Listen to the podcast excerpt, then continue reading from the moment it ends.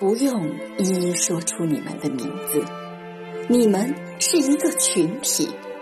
生与死的危难时刻，你们把自己的命压在了第一线。唐山、汶川大地震，非典和 SARS 防疫现场都有你们的身影。抗击冠状病毒，你们又出现在与死神搏斗的最前沿。你们是舍生忘死的人，你们是救死扶伤的人。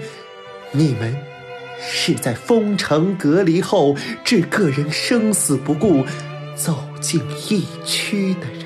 你们是在封城隔离后置个人生死不顾走进疫区的人。你们有英雄的壮举，却从没把自己当英雄。那些被你们从死神手里夺回来的人。相信你们是白衣天使。作为死神的敌人，你们是患者心目中最可爱的人。病临城下的生死关头，没有硝烟的诊室和社区是你们的主战场。一座城市的压力有多大，你们对生命承负的责任就有多大。以前，感冒、发烧、咳嗽，扛一扛过去了。现在，疫情危及自己和他人生命，谁也不敢马虎生命的重要，使病状被恐惧心态放大。疑似的要诊断，确诊的要救治，发热门诊。一天要接诊上万人，满负荷。不，你们是超负荷，耗损自己。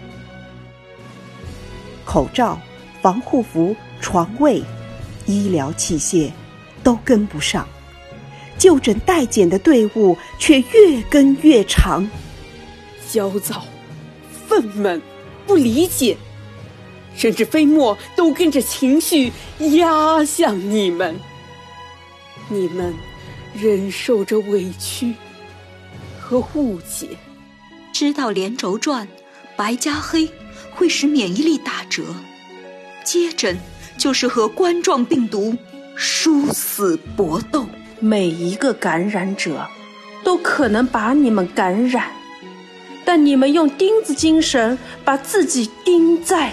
岗位上，你们当中有身患绝症仍在出诊的院长，有在发热门诊累得腰快撑不住自己却被患者指责的医生，有为了省时把一头长发剃短的护士。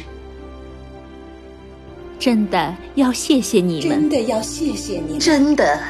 要谢谢你们，谢谢你们！